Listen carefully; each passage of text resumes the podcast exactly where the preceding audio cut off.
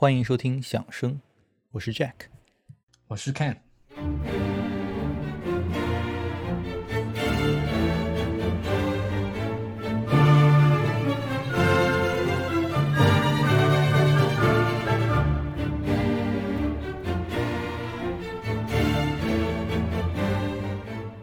年轻的罗伯特·舒曼很可能觉得自己可以成为下面一个巴赫。他整日惦记着钢琴，研究巴赫的复调音乐，并且在二十到三十岁的这整整十年里面，专注创作钢琴作品。那当然了，一个人是不能相信二十岁的自己对自己的人生进行的规划的。那没多久呢，他就把自己的手给弄残了啊，所以成为钢琴家的梦想成为了泡影。那接着呢，又和自己钢琴老师的女儿 Clara Wick，就克拉拉维克啊，也就是后面。啊，著名的克拉拉·舒曼啊，两人坠入情网，并且在三十岁这年，也就是一八四零年终成眷属。啊，于是，在这一年呢，他就突然将自己不断喷涌的这个创作力啊，转向了歌曲创作。那一年里呢，写下了差不多一百五十首歌曲，直到他或者严格来说，应该是他夫妻俩啊。就发现歌曲无法彻底施展舒曼就自觉已经炉火纯青的这些复调技巧，于是，在一八四一年，也就是在三十一岁这一年，他没有做任何系统的准备啊，没有让自己经受任何专业的教育，要决定我要开始写交响曲啊。那是一八四一年的一月底啊，寒冷的冬天还没有撤退的迹象，舒曼显然是冻坏了啊，他念了一首诗，然后提笔开始写他的第一交响曲《春天》。那写完初稿呢，只花了他四天的时间。那我们这期播客准备了多久了？看，好像我们从年前就已经定下这个主题了，就一眨眼功夫又将近一个月时间就没了，一个月了啊啊！他呃四天写完，对吧？然后作为对比呢，他的晚辈勃拉姆斯的第一交响曲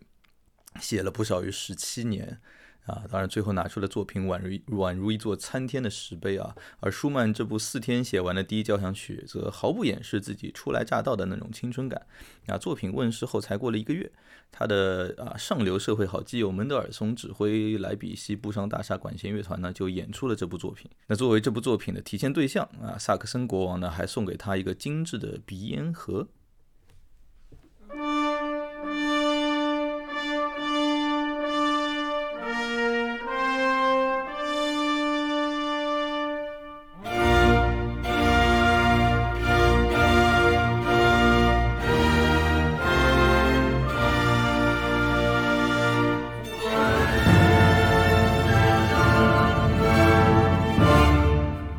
这部第一交响曲的开头呢，是由啊小号和圆号领头奏出一个啊叫 fanfare 的这样的一个非常充满光明与希望的主题。那么这开头，我记得我当初第一次听这部交响曲，哇哦，我就有一种这种眼前一亮的感觉啊，真的是非常振奋人心。那么正像舒曼在标题上所标注的“春天来临”，啊，关于这个开头，其实还有一个小插曲。那么当时舒曼开头写的呢是降 B G A，那么就是降 C、嗦跟拉这三个音。但是由于当时的这个乐器啊，就特别是这个圆号的构造和现在完全不一样啊，是没有阀门的，所以呢，乐手呢需要用手啊，叫手动操作啊，用手动堵住这个喇叭口，才能去吹出呃嗦跟拉这两个音。但是呢，出来的效果还非常不尽如人意啊，音色非常的闷啊，显然和这个交响曲主题 Spring 对吧，想要表达的这个这种蓬勃向上的这种感觉是格格不入的。那么，然后又作为自己啊交响曲的首秀啊，一上来就做出这种啊吃力又不讨好的事情，显然不是一个明智的决定啊。于是舒曼在听完乐队排练后呢，就把谱子交给了门德尔松啊。门德尔松老大哥不愧是配器专家，一眼就看出了问题，他直接把所有的音都往上移了三度，那么就变成了 D 降 B 和 C，那就是 Re 降 C 和 Do 这三个音。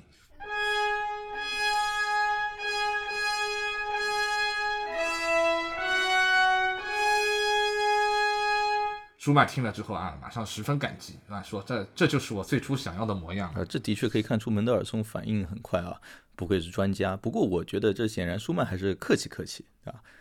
原本的意图我感觉效果还是更好的，那一下子就吹到那么高，都高了三个音，那乐章开头的那种这种蓄力推进的那种感觉就没有了。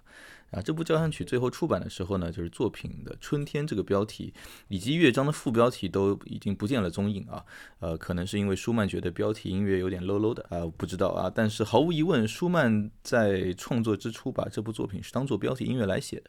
啊，那所谓的标题音乐啊，program music 指的就是有明确的对外部世界的映射的那种音乐。就在柏林的一位指挥家将要在柏林去指挥这部春天交响曲的时候呢，舒曼还给他写了一封信啊，信里是这么说第一乐章的啊，舒曼说道啊，能否请您在乐团演奏时表达出对春天到来的渴望啊？这是我在一八四一年写这部交响曲时心中所念。我希望开头小号的进入，仿佛从某个高处召唤人们苏醒那般。在影子发展到后面时，我希望音乐里的世界被绿色覆盖，或许还有蝴蝶在飞舞。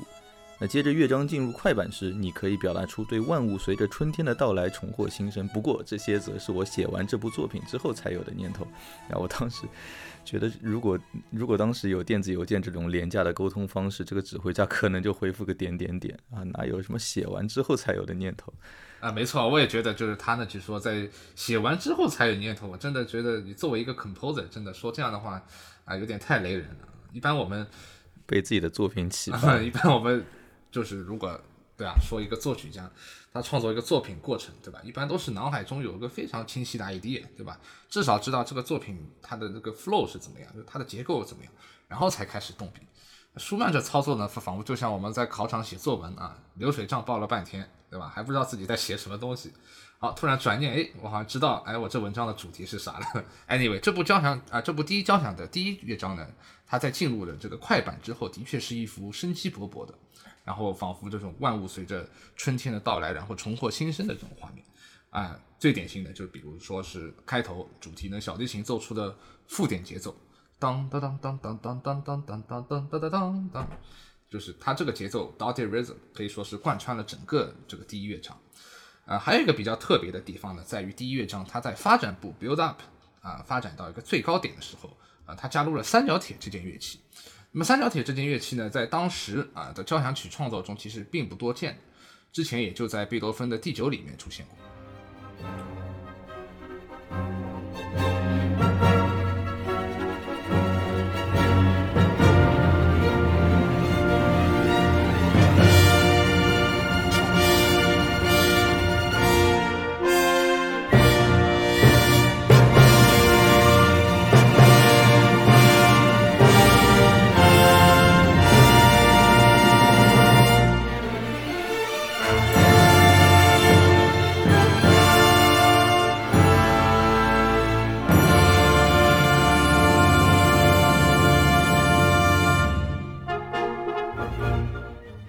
那我们来听一下舒曼第一交响曲的第一乐章吧。啊，指挥是波兰巨匠斯坦尼斯拉夫斯克罗瓦切夫斯基。我我其实经经常喜欢跟我老婆说这个名字啊，因为她觉得我能说出这么长的名字很厉害啊，能够把它背出来啊。呃，指挥的是独卖日本交响乐团的演绎。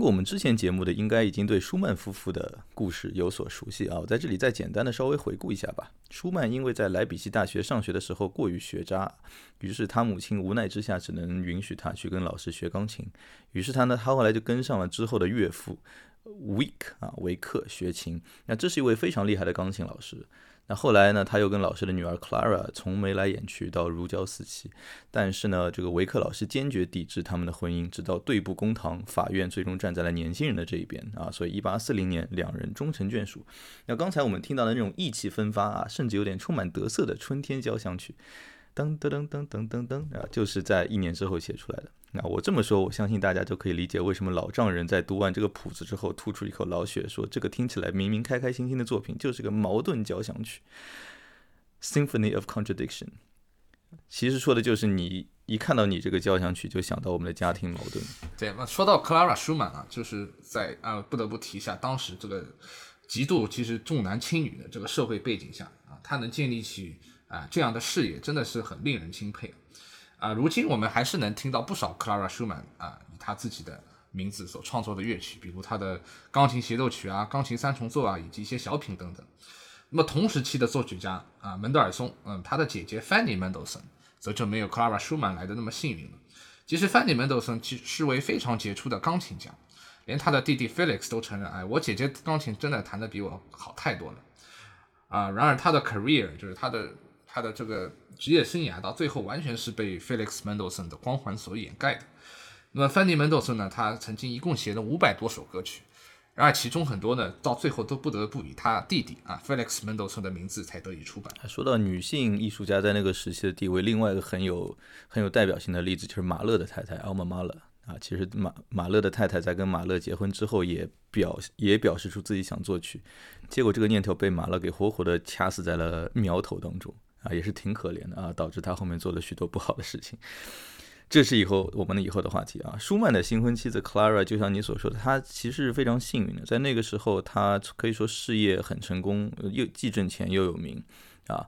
但是她不愧是老爸泼出去的水啊，一直可以说是全心全意的支持着自己的丈夫。丈夫，她在其实结婚前的那年的日记里就写到，她说 Robert，也就是舒曼啊，舒曼还是去写交响曲比较好。他的想象力无法在钢琴音乐里得到这个足够的支持啊！他的那些钢琴作品听起来都有交响的味儿，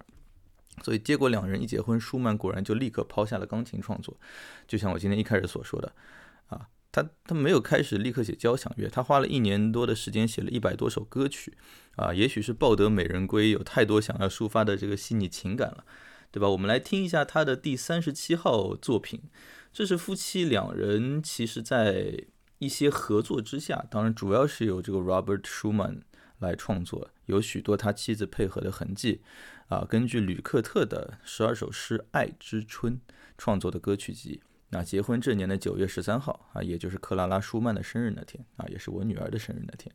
，Robert 送给 Clara 的礼物。那我们来听一下歌曲《爱之春》的一段节选，由费雪迪斯考演唱。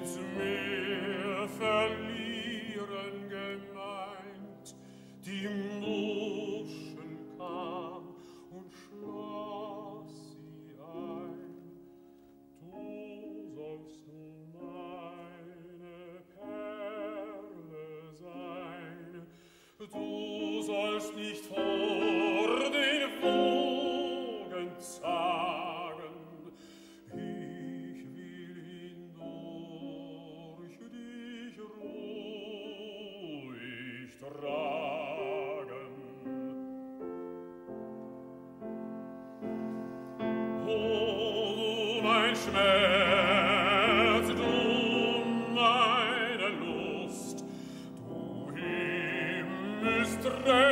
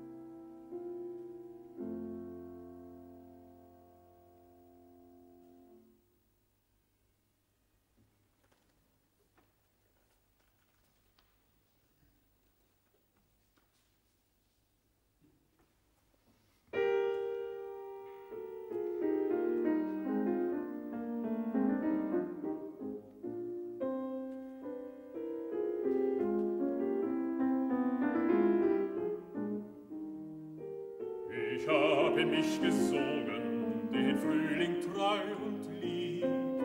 dass er der Welt entflogen,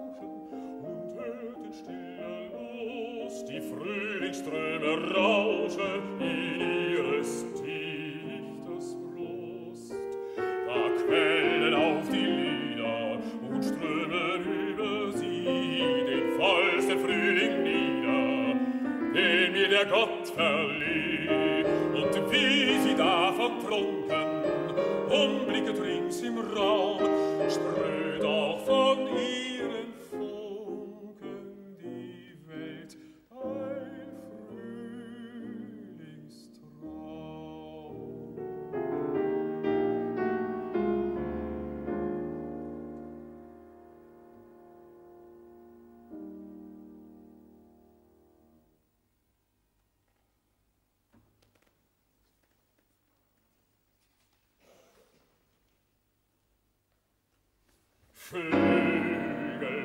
Flügel, um zu fliegen über Berg und Tal, Flügel, um mein Herz zu wiegen auf des Morgens Strahl. Flügel, übers Meer zu schweben mit dem Morgenrot, Flügel, Flügel, übers Leben, über Grab und Tod.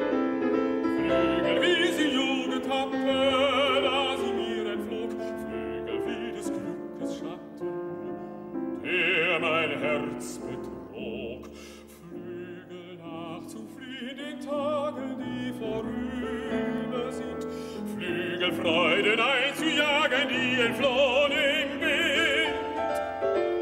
Flüge gleich der Nachtigallen, fand die Rose blühen, aus dem Land, wo Nebel wallen, ihnen nachzuziehen. Flügel,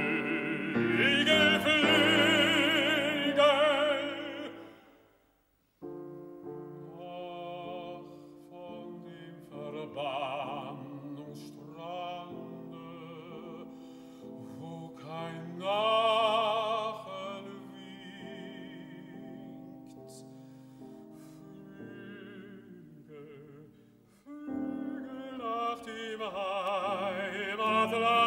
wo die Krone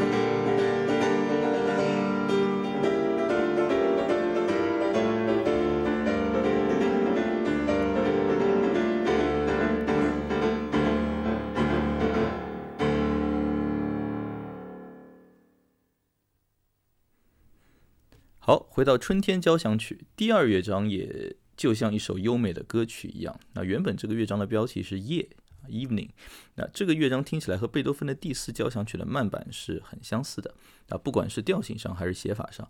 啊，甚至连加入一些弦乐拨奏的那种段落都是很神似的。那比如说，这是我们第贝多芬第四交响曲的第二乐章的一个片段。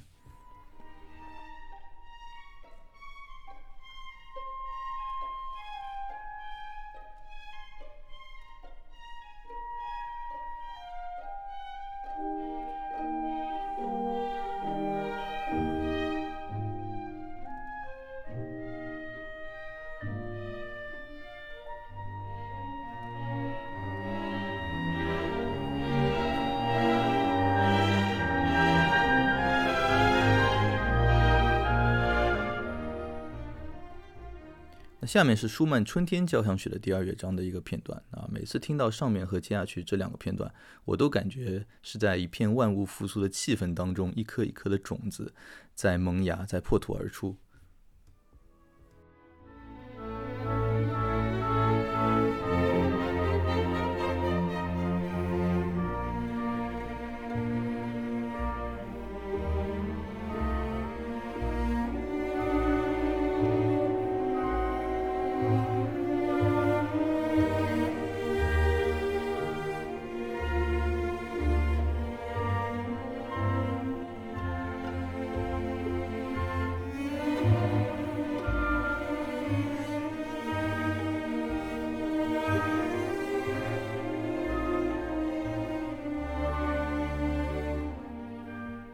这段春意盎然的岁月，也的确是让舒曼确立了自己以家庭为重的一个好男人形象，对吧？虽然可能名气和挣钱的能力还比不上妻子，但是在克拉拉全心全意的支持，我觉得甚至可以说是崇拜之下吧，他的社会地位也逐渐确立了。而且耶拿大学还给了这个舒曼一个荣誉博士头衔，是吧？所以他现在还已经是 Herr Doctor Schumann。